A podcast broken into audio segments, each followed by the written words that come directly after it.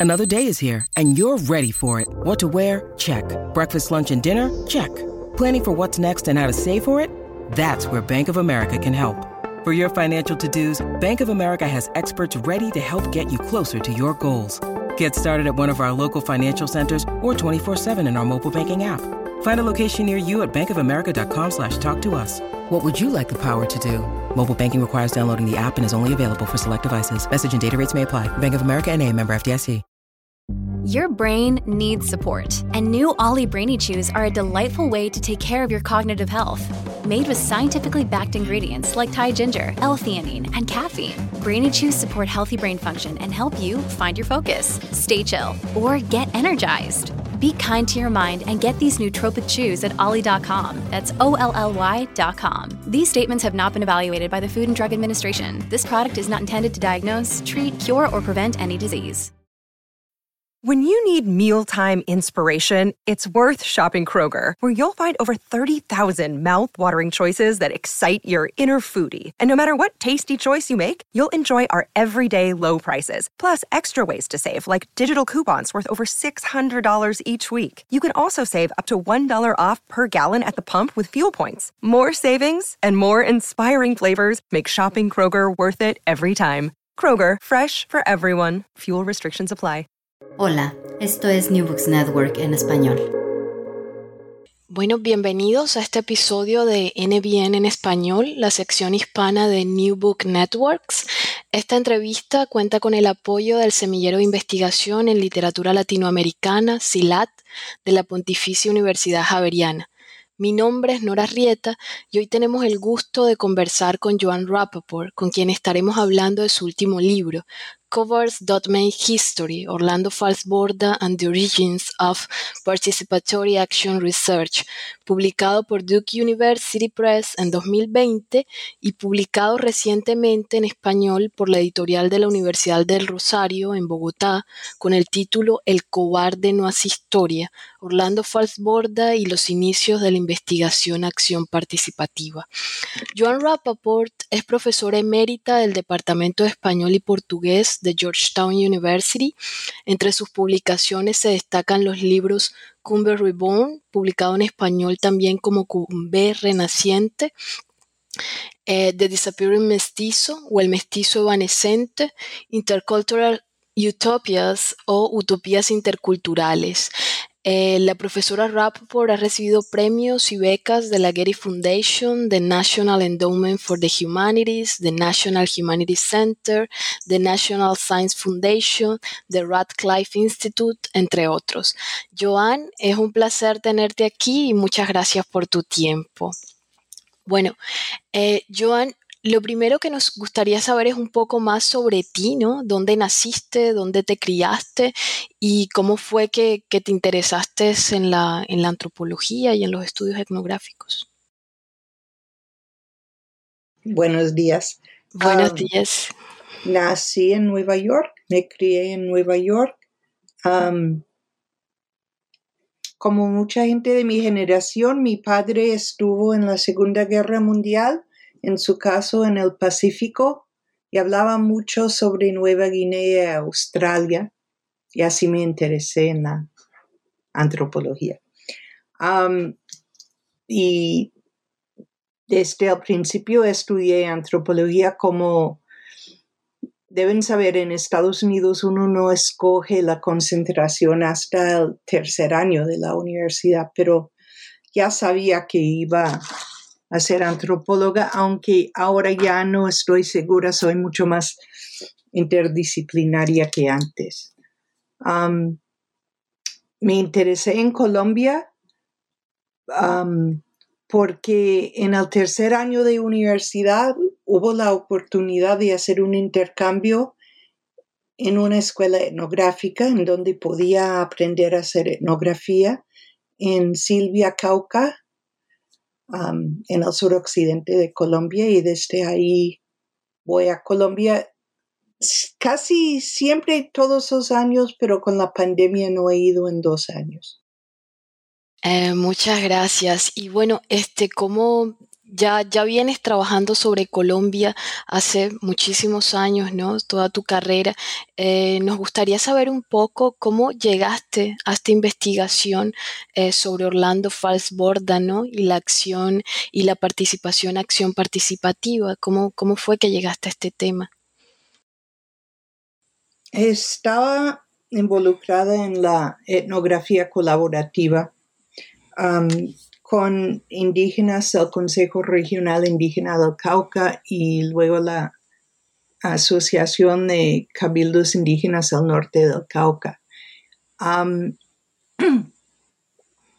grabamos las reuniones con el CRIC, con, el Consejo Regional.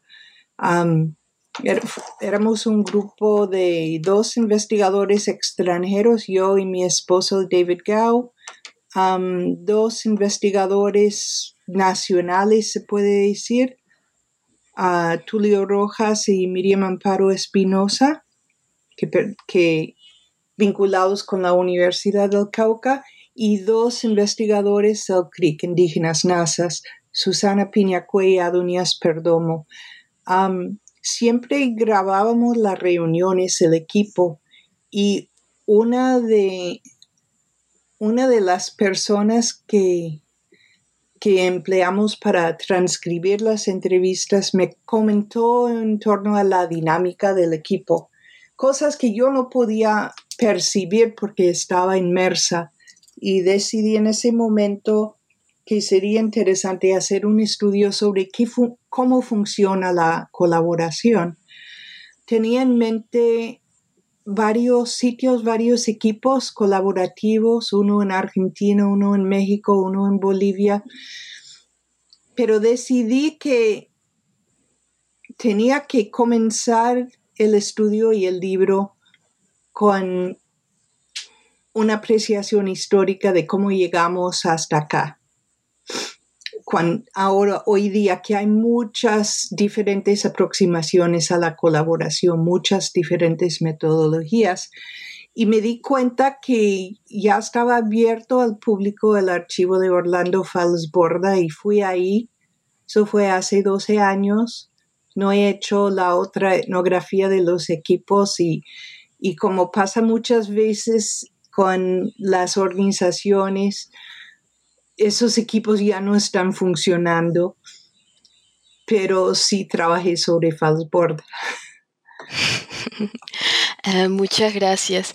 Bueno, este, yo, mi siguiente pregunta es más directamente con, mi, con la relación de lectura que yo hice con el libro, ¿no? Porque uno abre em, tu libro El cobarde no hace historia y cuando lo va a mm. leer lo primero que se encuentra es una lista de personajes, ¿no? Y quizá eso nos conecta un poco con lo que nos, con, la, con la pregunta a la que acabas de responder. Eh, una lista de personajes muy inesperado en un libro académico, ¿no? Entonces, a mí me gustaría saber para empezar, para seguir empezando, ¿no? Con, la entrevista, ¿cómo fue que decidiste que lo primero que aparece en el libro es una lista de personajes? Sí, para la editorial también fue una cosa muy rara. en el, el libro sobre mestizaje, mi esposo leyó el borrador y me dijo, necesitas poner un elenco de personajes porque si no la gente no va a saber a quién te refieres. Y cuando llegué a este libro decidí hacerlo otra vez. con el libro de, de, los mestizos, la editorial quiso ponerlo al final. Yo dije, pero al final no sirve, tiene que estar al principio creo que es especialmente importante en este caso, bueno, en el caso del libro de, mestizos era que había muchos actores y los lectores se iban a perder, ¿no? Y en la colonia como que había muy pocos nombres. Entonces, para que pudieran distinguir entre los diferentes actores, funcionaba mucho esta lista.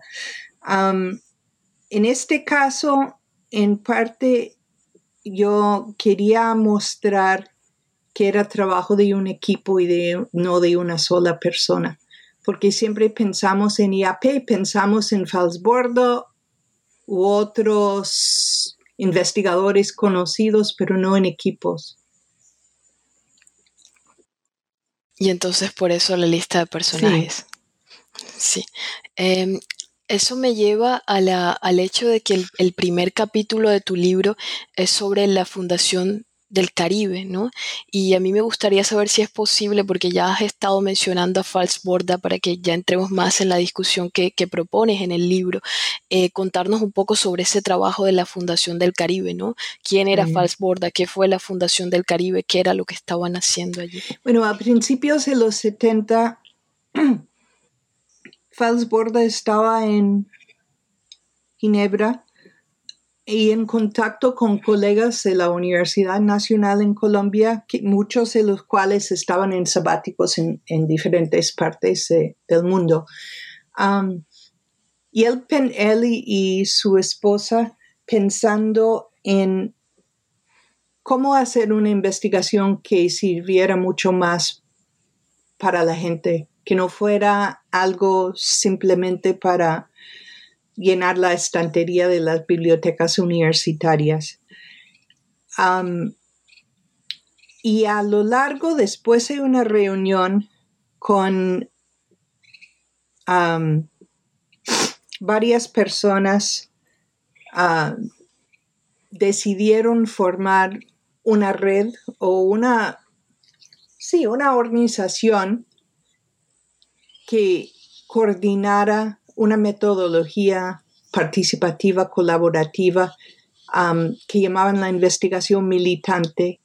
La idea era que, que esta organización facilitara métodos investigativos para las organizaciones populares, haciendo la investigación en conjunto. Este, esta red se llamaba la Rosca de Investigación y Acción Social. Cada miembro de la rosca trabajó en otro sitio en Colombia con otra organización y Fal siendo costeño, nacido en Barranquilla, decidió trabajar en la costa del Caribe con la Asociación Nacional de Usuarios Campesinos, ANUC. Ya para esta época, ANUC, que fue una, una asociación fundada por el gobierno como para facilitar la reforma agraria, ANUC se había dividido en dos, en dos líneas. La línea armenia, nombrada por el sitio en donde tuvieron su congreso, siguió con la línea del gobierno, mientras la línea Cincelejo veía que ya no estaba funcionando la reforma agraria, o por lo menos no estaba funcionando como de acuerdo con los intereses de los campesinos. No se estaba distribuyendo tierras y había mucha gente sin tierra. y en el proceso de reforma agraria, además, muchos terratenientes echaban a los aparceros. Entonces había aún más gente sin tierra y formaron una línea disidente de la NUC que ocupaba lo que hoy día se dice recuperaban tierras, fincas, ah, se movilizaban y la rosca decidió colaborar con ellos. con finalidad, en varias partes de la costa se formaron grupos de investigación. Muchas veces esos grupos fueron compuestos por jóvenes no entrenados o algunos tenían educación superior, algunos no, pero ninguno en ciencias sociales. Y Falsborda les dio entrenamiento, traía personas para entrenarlos y formaron en, en el 72 en en la ciudad de Montería la Fundación del Caribe para hacer este trabajo. entre los miembros más conocidos de la Fundación del Caribe, el presidente era Víctor Negrete. Víctor Negrete en esa época era egresado de la Universidad Libre, estudió biología y, era, profesor de colegio, o sea que no tenía no tenía ninguna metodología social. otro era Juliano Chalarca, un artista local de Montería, pues él era, él era de Pereira, en el interior del país, pero su familia se había mudado a Montería, a la costa, durante su juventud. Él pintaba avisos, pintaba retratos y lo descubrieron y él comenzó a trabajar con la fundación. La fundación duró tres años trabajando con la NUC. Uno de los problemas de la fundación era, fue que ellos sí estaban conscientes de los peligros de la represión del gobierno por parte de los terratenientes, pero no se dieron cuenta de que iba a haber tanta discordia entre diferentes grupos de izquierda y en las peleas que hubo durante la segunda mitad de los tres años, pues se acabó se acabó el, proyecto. Dejaron de trabajar con la ANUC. La Fundación del Caribe um, desapareció, después reapareció con otro nombre que es la Fundación del Sinú y continúa trabajando con metodologías IAP hasta hoy día. Muchas gracias eh, por toda esa contextualización tan, tan maravillosa que acabas de hacer. Eso me lleva a mi siguiente pregunta, que es, ya tú nos has estado comentando sobre Orlando Falsborda, este sociólogo colombiano, em, pero ahora querría entrar un poco en en cómo hiciste la investigación y también en algunos conceptos que tú planteas en el libro para entender ¿no? Eh, lo que estás proponiendo. Y entonces en el segundo capítulo tú empiezas a hablar de archivos y repertorios. ¿no? Ahora nos estabas hablando de la Fundación del Caribe de Orlando Falsborda. Sabemos por el libro que tú trabajas con el archivo de Falsborda y con otros archivos ¿no? que vas a, a estar pensando mucho en la idea del archivo, eh, pero también en la idea del repertorio, que me pareció una distinción muy interesante, porque también como, como antropóloga, ¿no? Como etnógrafa, vas ahí a hacer un giro interdisciplinario y a tomar de los estudios del performance, de los estudios de Taylor, para, para discutir qué es lo que está pasando cuál es el modo en el que estás haciendo tu investigación. A mí me gustaría un poco que, eh, que les hablaras a las personas que nos están escuchando sobre esos archivos que trabajaste y por qué necesitas hacer una distinción entre lo que es un archivo y un repertorio para pensar en lo que hizo Orlando Falsborda, pero también lo que estaba haciendo la Rosca de Investigación Social, la Fundación del Caribe. Bueno, cuando comencé a trabajar con el archivo, que está en el Centro Cultural del Banco de la República en Montería. yo no sabía qué hacer con esos documentos. hay como 300 cajas. es como toda una pared de cajas de, carpetas de documentos. algunos son documentos recogidos de otros archivos, documentos históricos. algunos son transcripciones de entrevistas que hizo FAL, su otro miembro de la Fundación del Caribe. Esas transcripciones muchas veces no dicen quién está hablando. Ah, son transcripciones hechas por personas sin mucho entrenamiento en ese esa tarea. hay unas pocas grabaciones, pero la mayoría de las grabaciones que hay vienen de la época después de la colaboración con la NUC. Hay los apuntes de terreno de Fals en su letra. Hay actas de la Fundación del Caribe, pero no hay apuntes sobre lo que hablaban en las reuniones.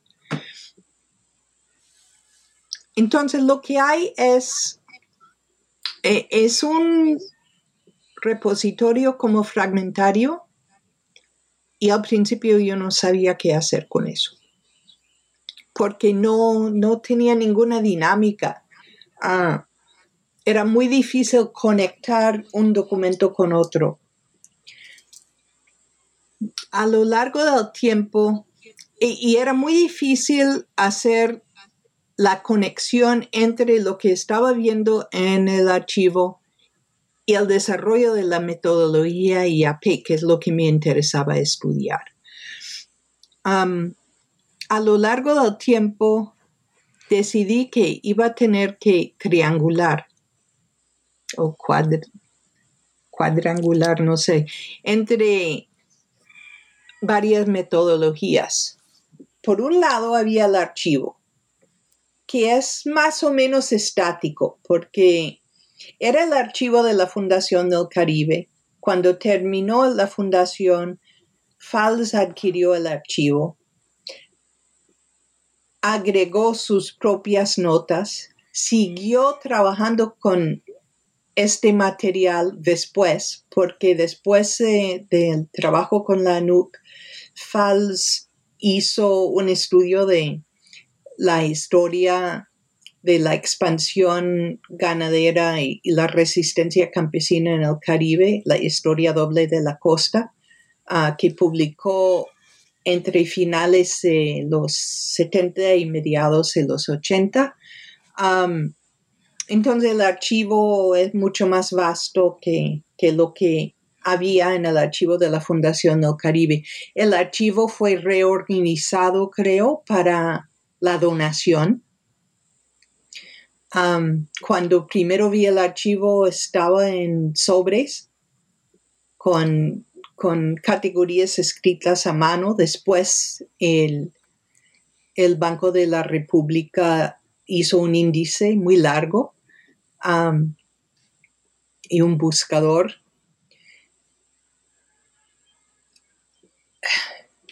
las categorías eran como extrañas, las categorías del archivo. Muchos archivos tienen categorías que vienen de, por ejemplo, en el Archivo General de la Nación en Bogotá, en el Archivo Colonial, hay categorías como obvias, ¿no? Resguardos, curas y obispos, indios, uno como que sabe testamentarias, uno sabe dónde ir para qué tipo criminales, juicios criminales, juicios civiles, uno sabe dónde ir para conseguir información. El archivo que dejó Falsborda en la Universidad Nacional, que es su archivo entero menos la información sobre la costa, um, tiene una parte que es su archivo de su trabajo anterior que hizo en Cundinamarca y Boyacá para sus tesis de maestría y de doctorado. Y está organizado de acuerdo con áreas de estudio para un sociólogo, o sea, agricultura, construcción de casas, medicina, etc. También muy fácil de buscar.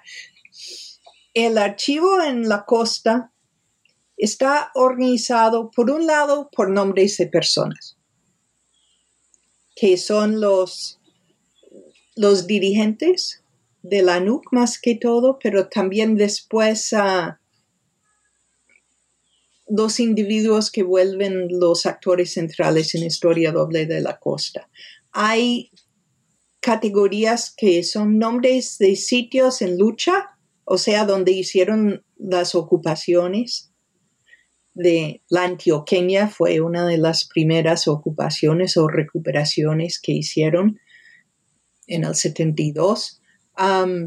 hay otras categorías, Iglesia Evangélica, por ejemplo, que fue un proyecto con, un, con jóvenes de una iglesia evangélica en CRT. O sea que luego hay ANUC, que es enorme, o se llama usuarios, pero es ANUC es una categoría enorme.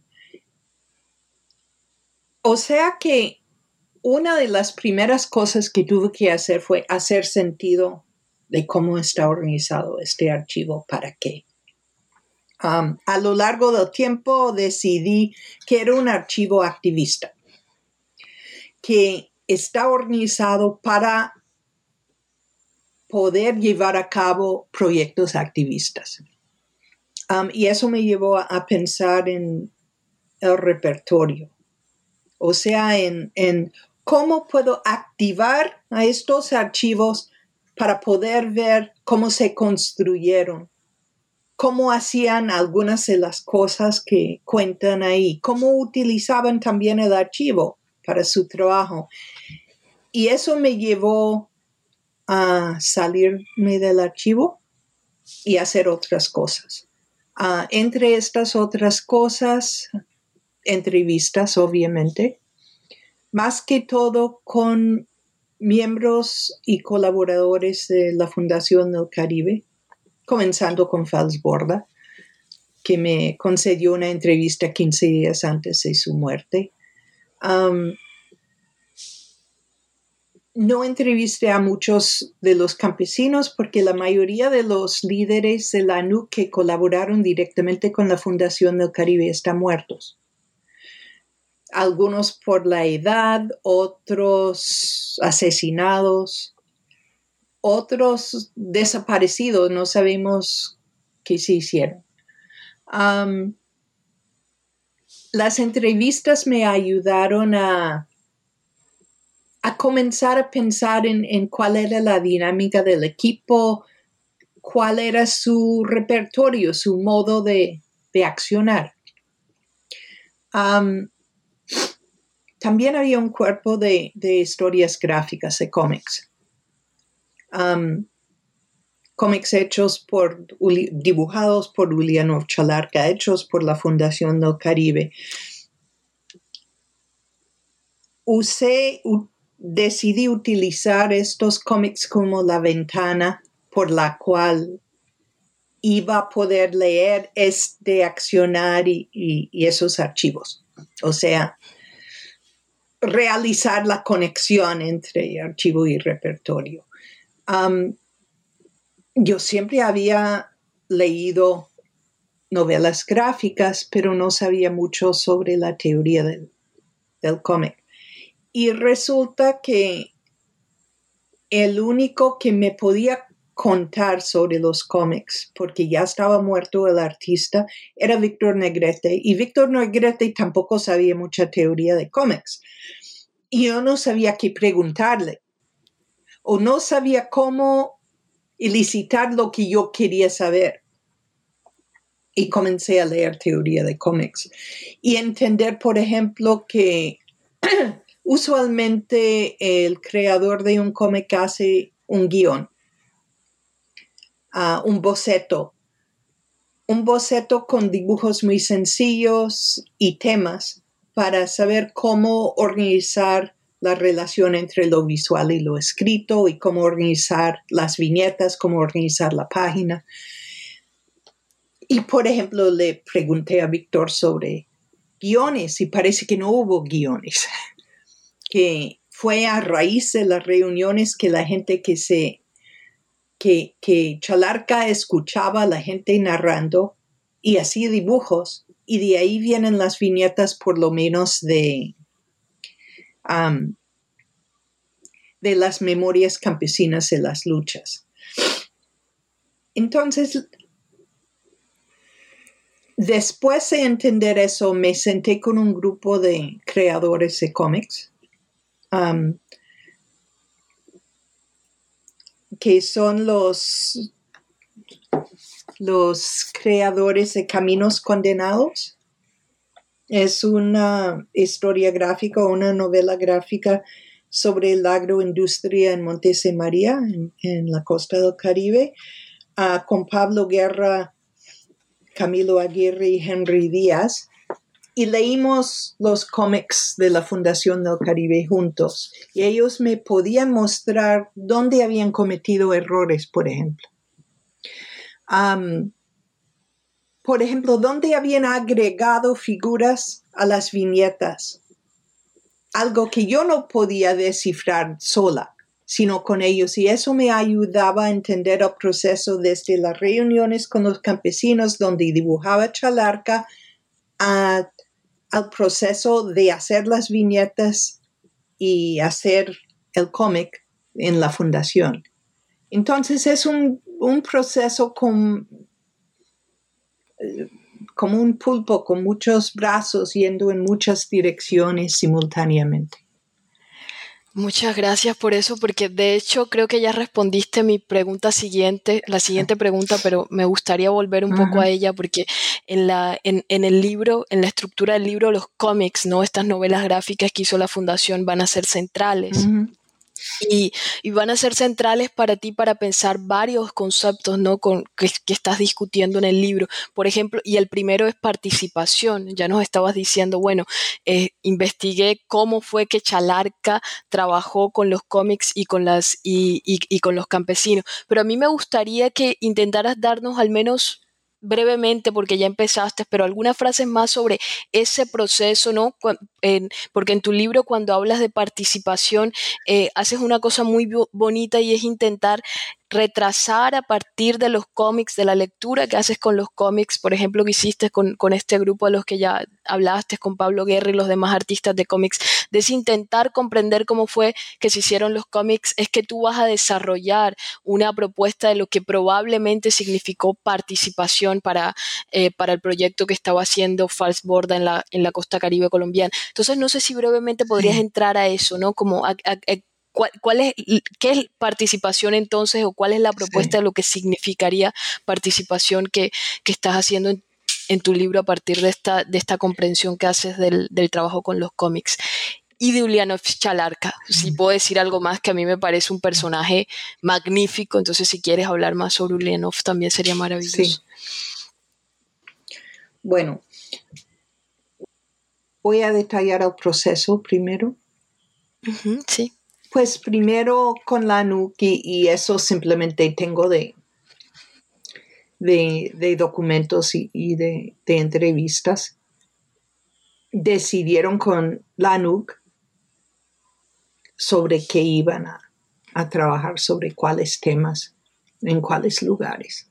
Y van a los lugares y se reúnen con ancianos que habían participado en las luchas. Algunas de las luchas son de principios del siglo, de los años 20, los socialistas de los años 20, a luchas en los años 50, 60, en diferentes partes eh, de la costa, de Córdoba especialmente, del departamento de Córdoba. Entonces van, generalmente estamos hablando de un grupo de personas que están hablando no pude percibir eso muy claramente hasta escuchar la entrevista que hicieron con Juana Julia Guzmán, que fue una de las dirigentes del socialismo en Montería en los años 20. porque la transcripción de la entrevista son frases muy cortas, parece ser una entrevista que no funcionó pero cuando tú escuchas la grabación te das cuenta que es una conversación entre varios campesinos, interrumpiéndose el uno al otro. es un trabajo de grupo, es un análisis que es parte de la participación, ¿no? Que no fueron simplemente entrevistas, sino fueron a lugares en donde los campesinos podían pensar en su propia historia, evaluar su propia historia. Y durante este proceso había muy pocas preguntas por parte de los entrevistadores. Y eso no se da cuenta hasta escuchar tampoco la grabación. durante este proceso, Chalarca escucha como que Chalarca no hablaba mucho en público. Era muy silencioso, taciturno y, dibujaba. Y una de las cosas que hice fue, hay otra, hay, la mayoría de las entrevistas están en transcripciones. Pude comparar las viñetas con las entrevistas transcritas para ver en cuáles momentos Chalarca se inspiró escuchándole a la gente. después él mostraba los dibujos a las personas y la gente daba sus comentarios. es Víctor Negrete me contó sobre eso en una entrevista que le hice. Entonces ya hay una participación por parte de la base, por parte de los ancianos, los viejos luchadores y la comunidad que escuchaba. Dependiendo de la situación, había más o menos gente como de público oyente.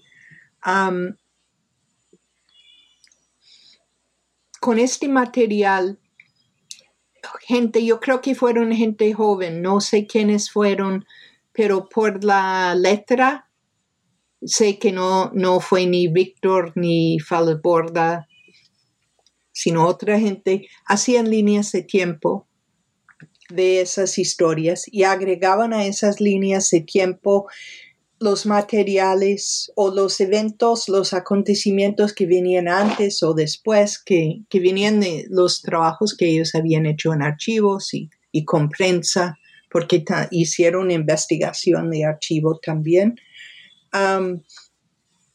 Y con esas líneas del tiempo comenzaron a, planear el cómic. según lo que entiendo, porque no hay apuntes, y no hay guiones. Hay un guion de dos páginas de uno de los cómics y no hay más. Ah, y es un, eh, la historia gráfica que pareciera estar en manos de otra gente y no de la fundación porque Víctor no participó directamente. Es de Felicita Campos, es el tercer cómic que hicieron, el cuarto. Entonces ellos se reunían, tal vez con dirigentes de la ANUC, no está claro, creo que sí, y con ellos y con el artista para hablar sobre lo que debían colocar en los dibujos, lo que debían agregar a los dibujos, lo que no debían mostrar en los dibujos. Por ejemplo, alguna de la gente viva que hoy es dirigente, si aparecen en un dibujo no les colocan el nombre. Después todo eso vuelve a las comunidades y las comunidades dan sus comentarios y comienzan a usar este material. Sabemos que este material solo era útil cuando se leía en grupos, en talleres. O sea, era un material para provocar más discusión, más reminiscencias. era un proceso totalmente abierto, no cerrado. creo que ahí describo tanto la, el proceso como que era participación. Según Juan Mario Díaz, que es un historiador que está trabajando con los archivos de Falsborda, él piensa que la participación realmente Fals no la teoriza hasta mucho después, sino lo que yo estoy viendo a principios de los 70 son los primeros intentos de implementar la participación. Muchas gracias por eso, Joan. Eh, yo estaba pensando un poco, ahora que estabas hablando del proceso de participación, Em, de otra teorización que vas a hacer tú en el libro, que es pensar eso que se llama recuperación crítica, ¿no? Entonces, ¿qué es lo que está sucediendo cuando estas personas están participando en ese proceso como de discutir su historia, pero también de crear las, las narrativas gráficas. ¿Podrías mm. compartir un poco sobre eso? Porque me gustó mucho cómo conectas, eh, cómo, cómo, intentas comprender eso que tú ya, que, que llama, que Fals llama recuperación crítica, ¿no? Em, a partir del proceso de participación y a partir mm. de los cómics la recuperación crítica es una metodología desarrollada por la Rosca de Investigación y Acción Social um, que trata de una forma muy abierta, no, no te dice cómo hacerlo, sino que hay que hacerlo. Estudiar la historia y ver cuáles son las instituciones, las prácticas, las ideas más centrales a esas luchas del pasado que pueden ser readecuadas para el presente. el mejor ejemplo, aunque es un ejemplo que no funcionó, en los años 20 los socialistas formaron en varias partes de Córdoba lo que ellos llamaban baluartes, que eran unas comunidades campesinas en tierras baldías, en tierras públicas, tierras de la nación,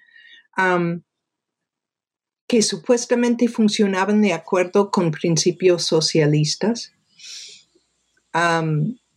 y luchaban por retener sus tierras contra los terratenientes que querían usurparlas. En un momento dado, Juana Julia Guzmán, la dirigente principal de los años 20 en Córdoba, comenta que Anuc en las tierras recuperadas debería formar baluartes.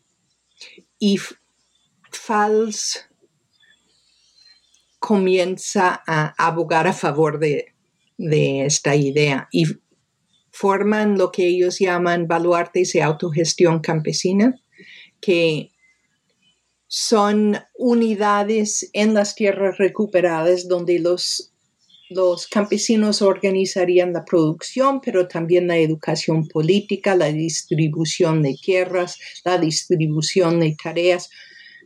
No funcionó, pero es un ejemplo de la recuperación crítica. Y una de las cosas que hago en el libro es tomar esa idea de la recuperación crítica en cuanto a los baluartes, saber cómo representan eso en los cómics, cómo sirve como un vehículo para que la base entienda que es un baluarte. De hecho, no, no funcionaron los baluartes porque los campesinos nunca entendieron qué era. Y me di cuenta de eso viendo el archivo de entrevistas con dirigentes y campesinos de la NUC y funcionarios de la reforma agraria que tiene el CINEP en Bogotá, donde los campesinos de los baluartes dicen que no saben qué es baluarte y tratan de buscar definiciones en glosarios de Biblias, en, lo que tienen a mano, ¿no? Creo que la recuperación crítica que se ve en, en los cómics también es una recuperación de ideas que ideas como difusas que no pueden, no se pueden aplicar directamente como, como la institución del baluarte. se ve, por ejemplo, la, la importancia del río, de la vida anfibia, de la vida entre tierra y agua del campesinado sinuano cordobés, que se capta muy claramente en, los cómics.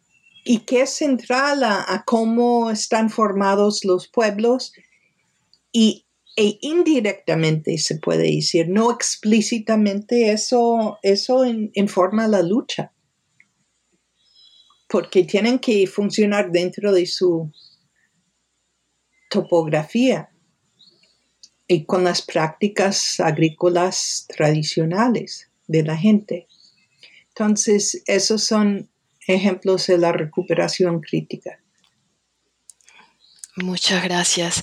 Eh, bueno, hemos estado hablando de, la participación, como conversando mucho sobre eh, cómo se dio ese proceso de, de en la Fundación del Caribe, ese intercambio con los campesinos, a partir la creación de las novelas gráficas y y parece que, hay en todo eso mucha historia, mucho del trabajo etnográfico, pero también hay en este, tu último libro, eh, un elemento muy interesante de diálogo con, bueno, ya has estado hablando del cómic, pero también de diálogo con la literatura, ¿sí?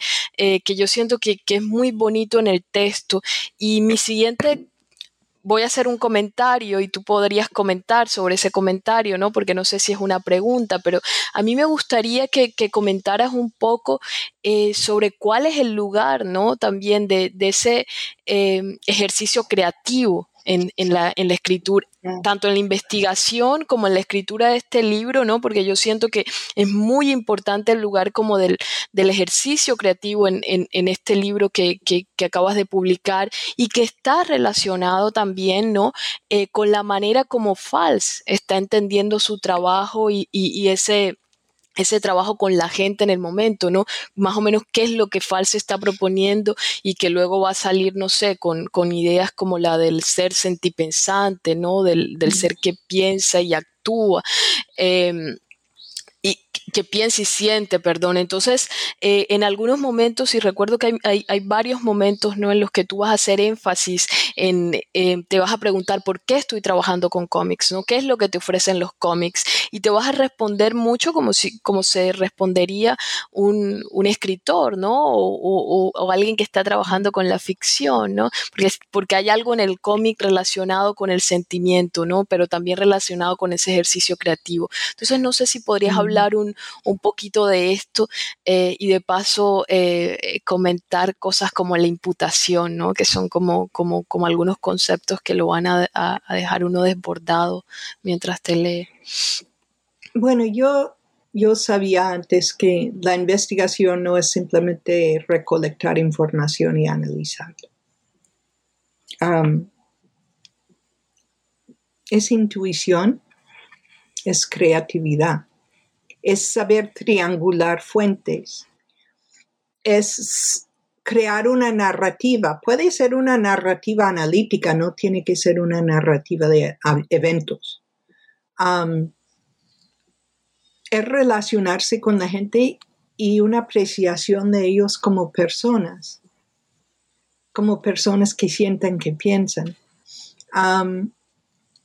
Fals en Historia Doble habla de la imputación. Bueno, Fals Borda en un tiempo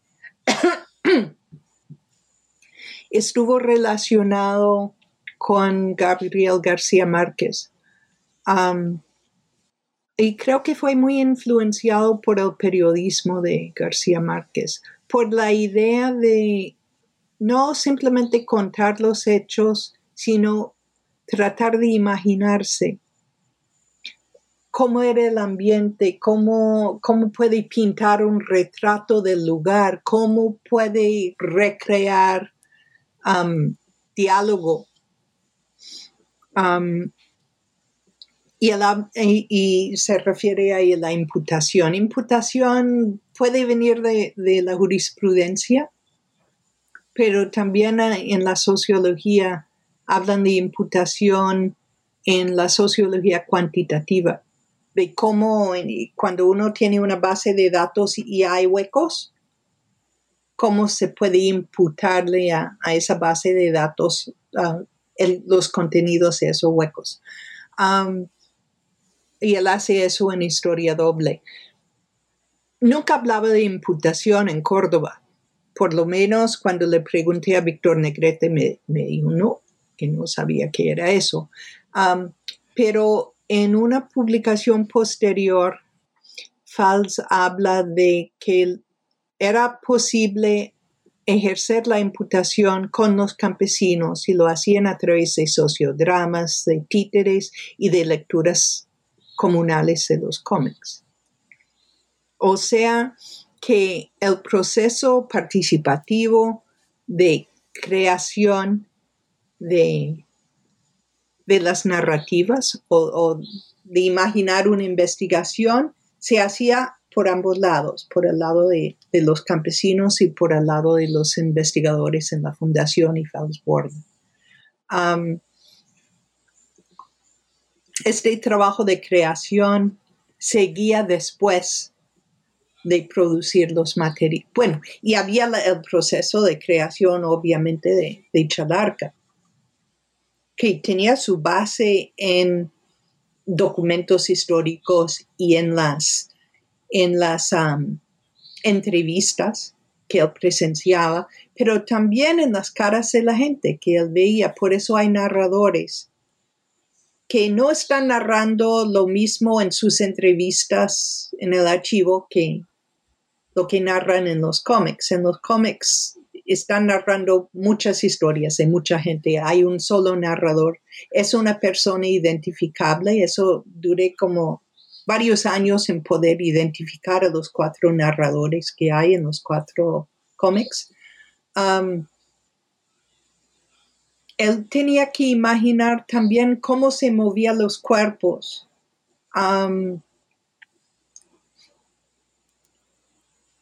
y yo tenía que imaginar qué es que imaginaba Chalarca. Y eso es como interesante porque últimamente yo creo que me vas a preguntar sobre eso, no sé, estamos haciendo una historia gráfica sobre ese proceso. Y yo dije, no, tenemos que hacer una viñeta. Hay uno de, una de las historias gráficas, El Boche, es sobre una masacre que tuvo lugar a principios del siglo XX en una hacienda sinuana. No tenemos mucha información, es una leyenda más que todo. Y es una leyenda que ha sido narrada varias veces por varios autores a partir de la década de los 20 hasta hoy día, en ensayos, en radionovelas, ahora en poesía, en obras de teatro. Y hasta hasta que, la fundación hiciera su cómic, el Boche era un hombre violento que hay varias razones por las cuales comete los asesinatos, pero es como que él tiene la culpa, ¿no? Es un villano. En el cómic que hizo la fundación, en cambio, el boche es la historia de los comienzos de, los inicios de la lucha campesina y él está luchando en contra del sistema um, de endeudar a la gente y tenerlos trabajando en la hacienda por años, uh, lo que se llamaba la matrícula. Entonces, en un Chalarca, hablando con su hermano, porque Chalarca está muerto, me hablaba de cómo él miraba la mano, y, su mano, y, dibujaba su mano. Y Víctor me dijo que ellos asumían cosas para que él pudiera dibujar. Y yo pensando eso y mirando los autorretratos que hizo Chalarca y comparando esos autorretratos con la carátula del boche que tiene una, un campesino con músculos muy prominentes agarrando un machete. Y de repente yo imaginé una viñeta de Chalarca con dibujando o pintando la carátula del boche y mirándose en un espejo.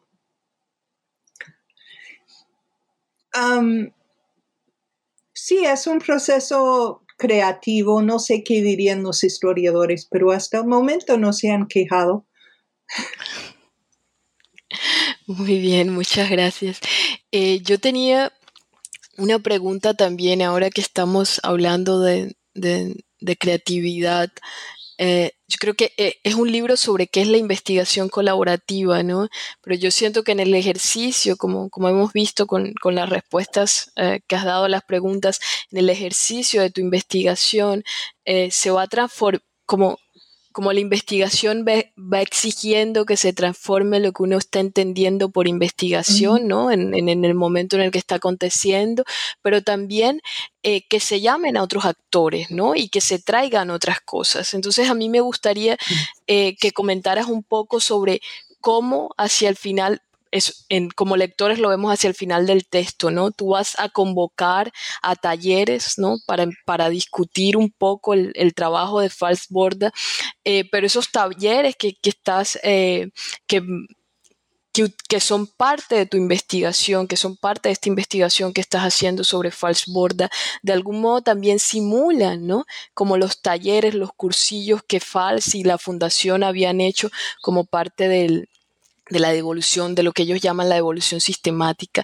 Entonces, no sé si podrías comentar un poco sobre esto, ¿no? Cómo se va allí transformando, qué es lo que sucede para que luego eh, convoques a la, realización de estos talleres que van a venir a, contribuir a tu propia investigación sobre FALS y cómo esos talleres también nos llevan como a ese pasado de la, de la fundación. Bueno, a lo, a lo largo del proceso escribía al principio cosas muy incipientes, después se maduraban. Y como a la mitad del proceso comencé a, dar conferencias. Claro, a veces fueron conferencias en universidades, pero con, con públicos académicos. Pero en una ciudad como Montería, lo académico y lo no académico están como más juntos.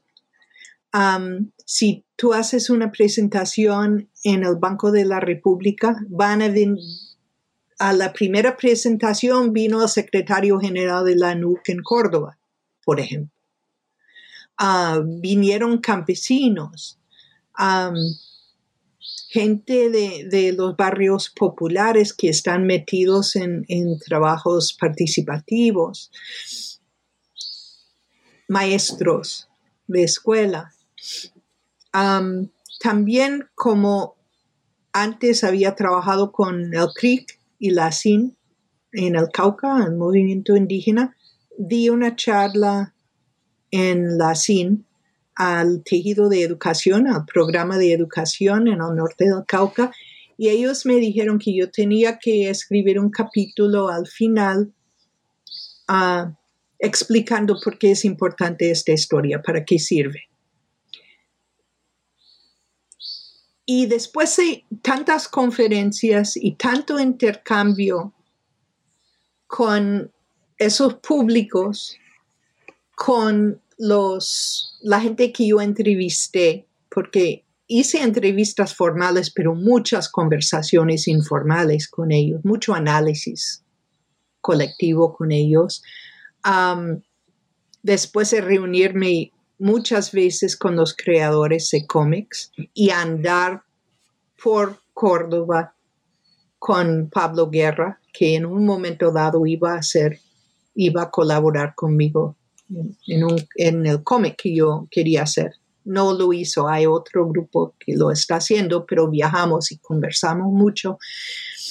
Decidí que sería importante hacer dos cosas. Primero, hacer talleres con grupos diversos, algunos académicos, algunos no académicos de diferentes edades, en diferentes lugares para compartir los resultados de mi investigación y no tanto para que ellos me hicieran preguntas, sino para que ellos analizaron la importancia de, esta historia para el trabajo de ellos.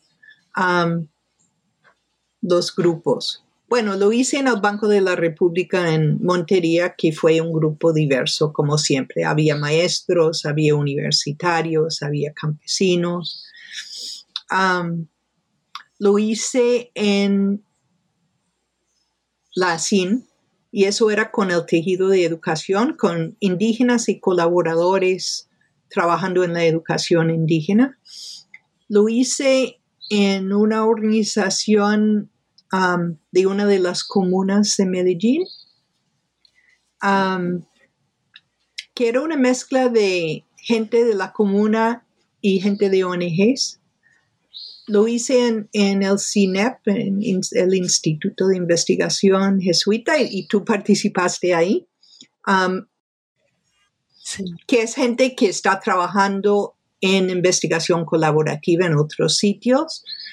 Uh, lo hice con un grupo de estudiantes de secundaria en Montes y María, uh, con un grupo de trabajadores de salud en, um, en Bogotá me estoy olvidando. Y también lo hice, hay uno más, hay con varios grupos en varios sitios de, de, una organización de jóvenes investigadores afiliados con el Congreso de los Pueblos.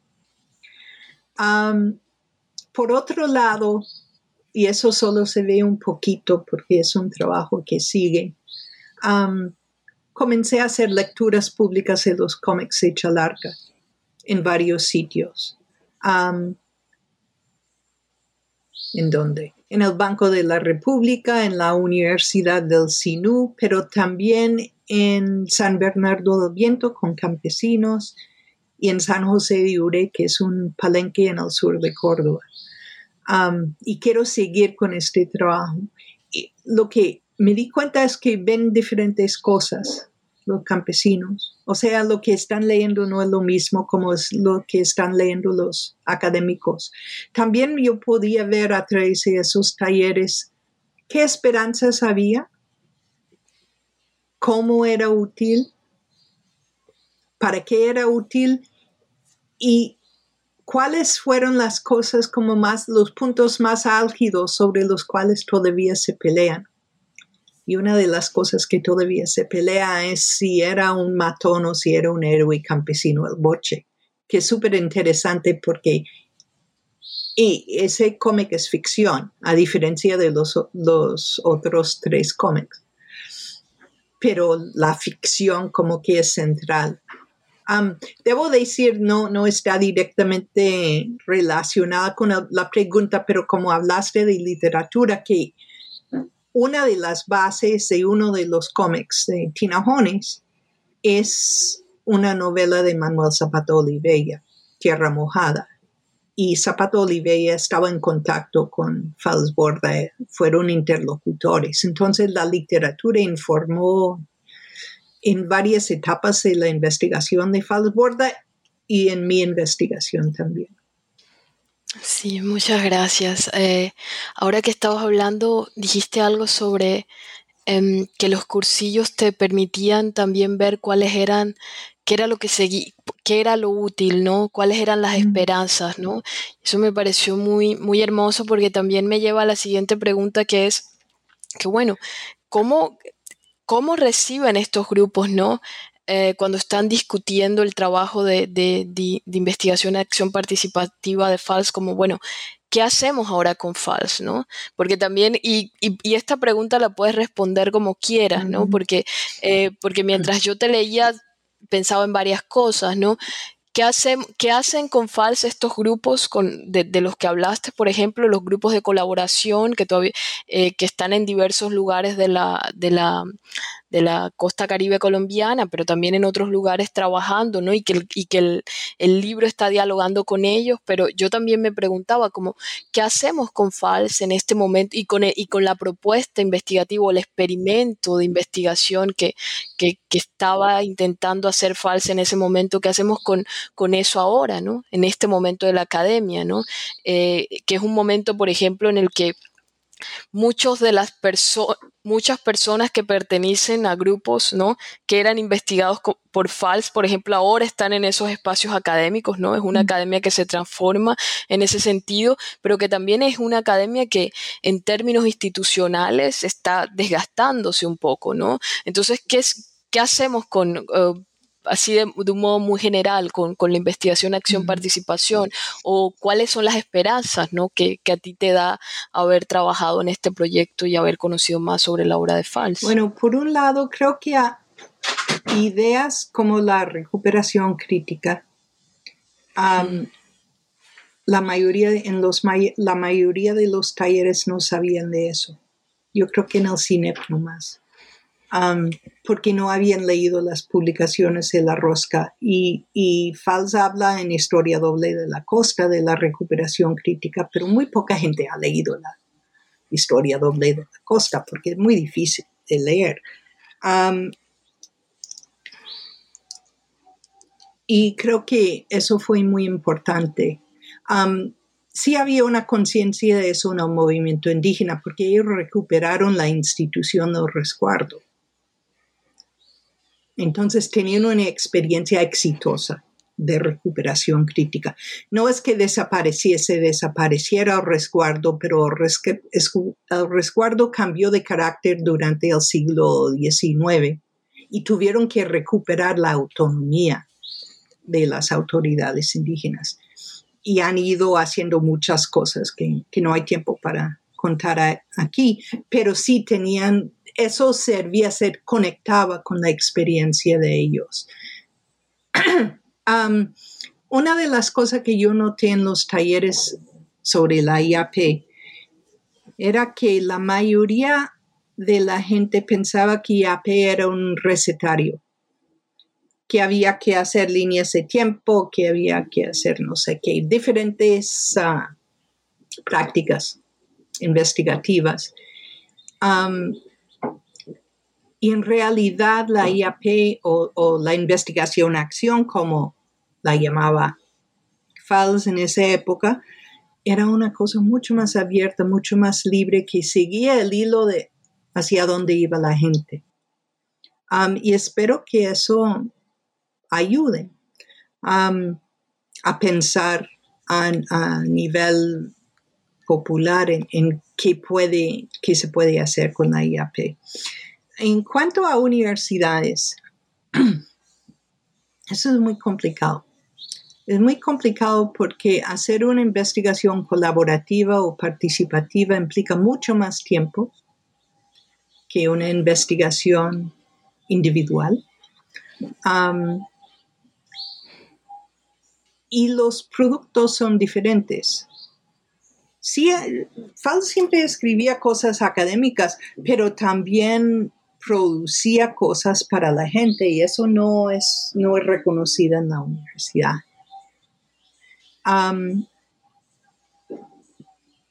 yo creo que en, habla mucho de, investigación colaborativa en la universidad latinoamericana hoy en día, pero creo que muchas veces lo que hacen es que una comunidad contrata a alguien para hacer cartografía social, no para hacer una investigación colaborativa, no para iniciar una investigación a largo plazo con ideas que vienen de la gente. Um, sí, hay un grupo que hace eso. Um, y paulatinamente ese grupo en varios países ha logrado cierta influencia. Um, pero no todos pueden participar en este tipo de investigación. Es muy difícil, por ejemplo, para un estudiante escribiendo tesis hacer eso porque dura años. Sí, voy a dejarlo ahí. Claro. Sí, claro. Este, muchas gracias, Joan. Este, ahora para muchas gracias por tu tiempo, muchas gracias por, por esta investigación em, y por esta conversación tan, tan nutritiva. Em, yo tengo dos preguntas para el final. La primera es eh, cuál es tu proyecto futuro y aquí me gustaría que comentes un poco sobre ese cómic, ¿no? Del que ya mm. mencionaste algo en el que estás trabajando, eh, que es un cómic sobre esta investigación. Sí. Desde hace como un año, un año y medio estoy trabajando con Altais Comics en Medellín. Pablo Pérez y Lina Flores. Pablo es dibujante y Lina es guionista. Yo quería hacer un cómic. Quería hacer un cómic primero porque la gente de las organizaciones no va a leer el libro. El libro es académico. y segundo, porque el cómic era tan central en el proceso de Falls Borda y para mí también era tan importante no solo mostrar a Falsborda, sino al equipo y especialmente a Uliano Chalarca, el dibujante. quería hacer un cómic.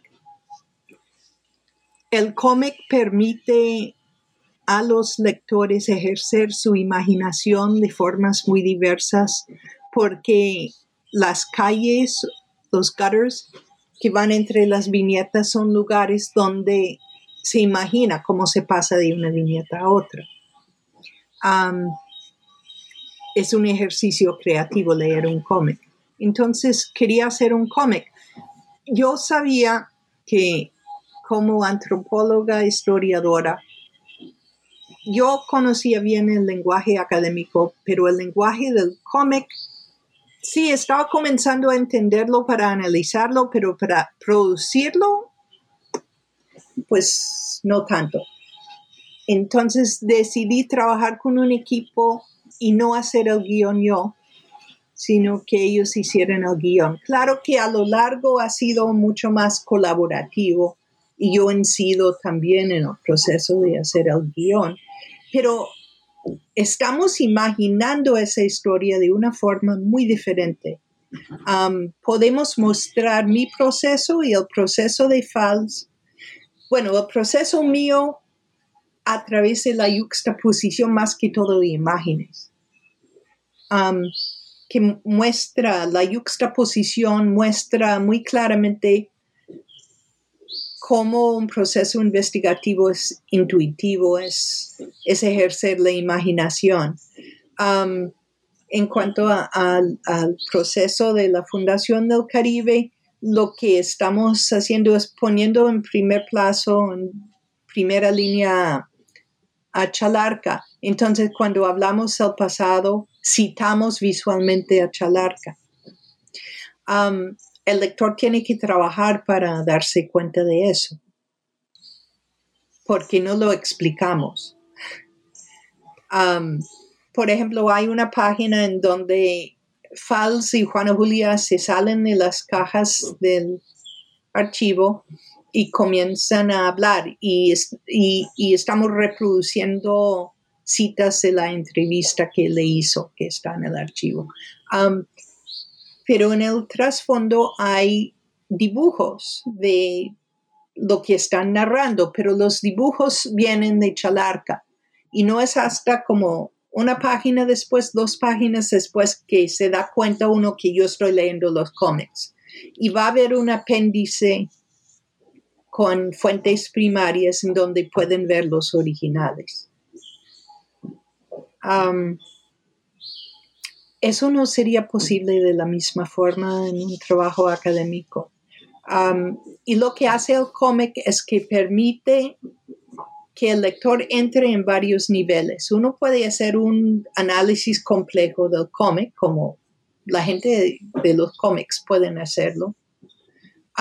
otro lector de pronto no va a percibir todo eso, pero va a sentir algo porque se comunica sentimientos, de pronto en el campo van a mirar otros detalles que no tienen nada que ver con mi propósito.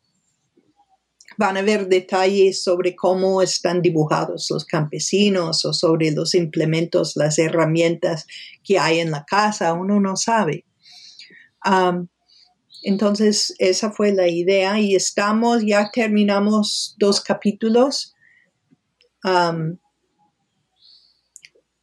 un capítulo introductorio y uno sobre participación y tenemos otro sobre recuperación crítica y un último capítulo de los talleres con cuatro narradores. O sea que estamos usando el modelo de, la Fundación del Caribe. Ah, el primer capítulo está en, el internet.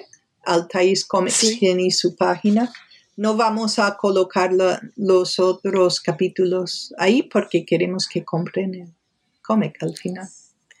Exacto, sí, después no lo puedes compartir. ¿Para cuándo está proyectado que salga? Yo creo que eso va a demorar como un año.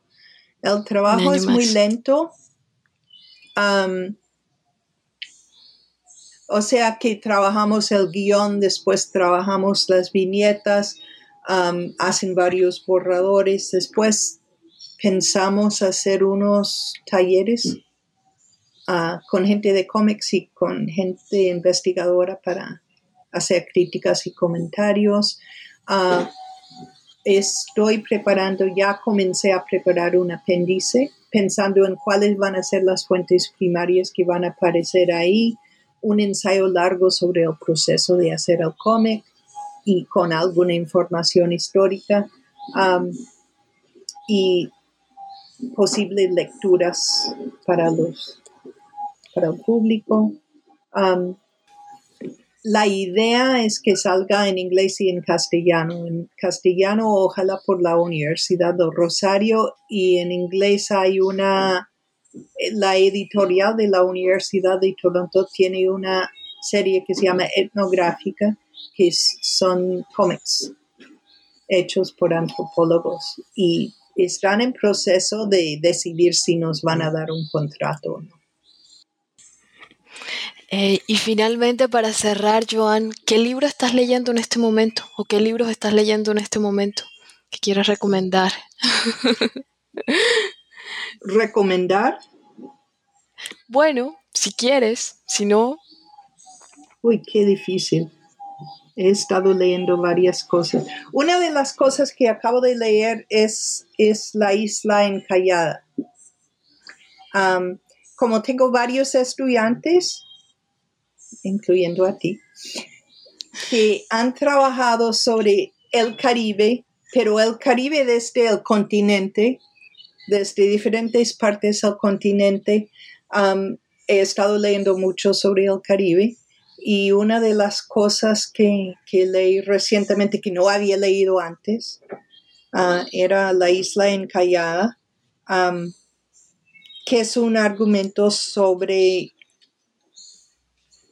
qué es Caribe si no estamos hablando de un Caribe insular, un Caribe donde no hubo plantación.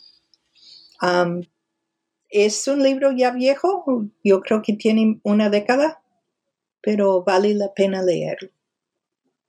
Ah, bueno, muchísimas gracias, Joan. Muchísimas gracias por esta conversación. Muchísimas gracias por presentarnos a, más sobre Falsborda y, y la IAP. Este, muchas gracias a las personas que nos escuchan. Muchas gracias por escuchar New Books en español, un podcast de The New Books Network. Gracias por escuchar New Books Network en español.